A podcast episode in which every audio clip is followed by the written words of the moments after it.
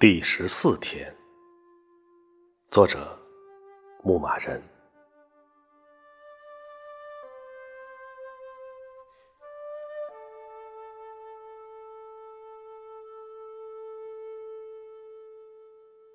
小区里遇到的三三两两的人，都戴着口罩，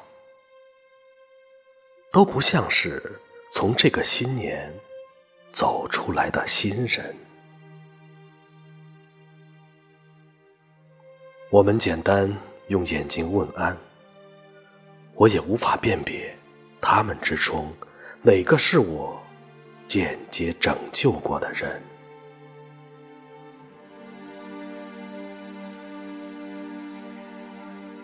但一想起我也是被这个世界宠爱着的人，我的心就充满温暖。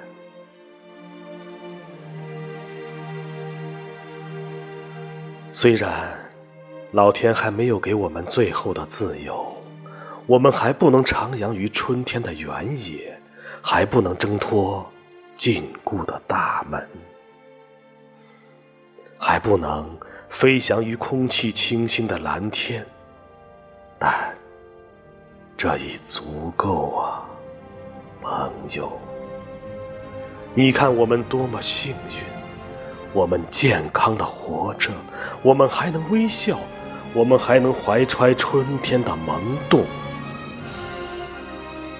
虽然我们心里还装着三三两两，走在我们前面的人。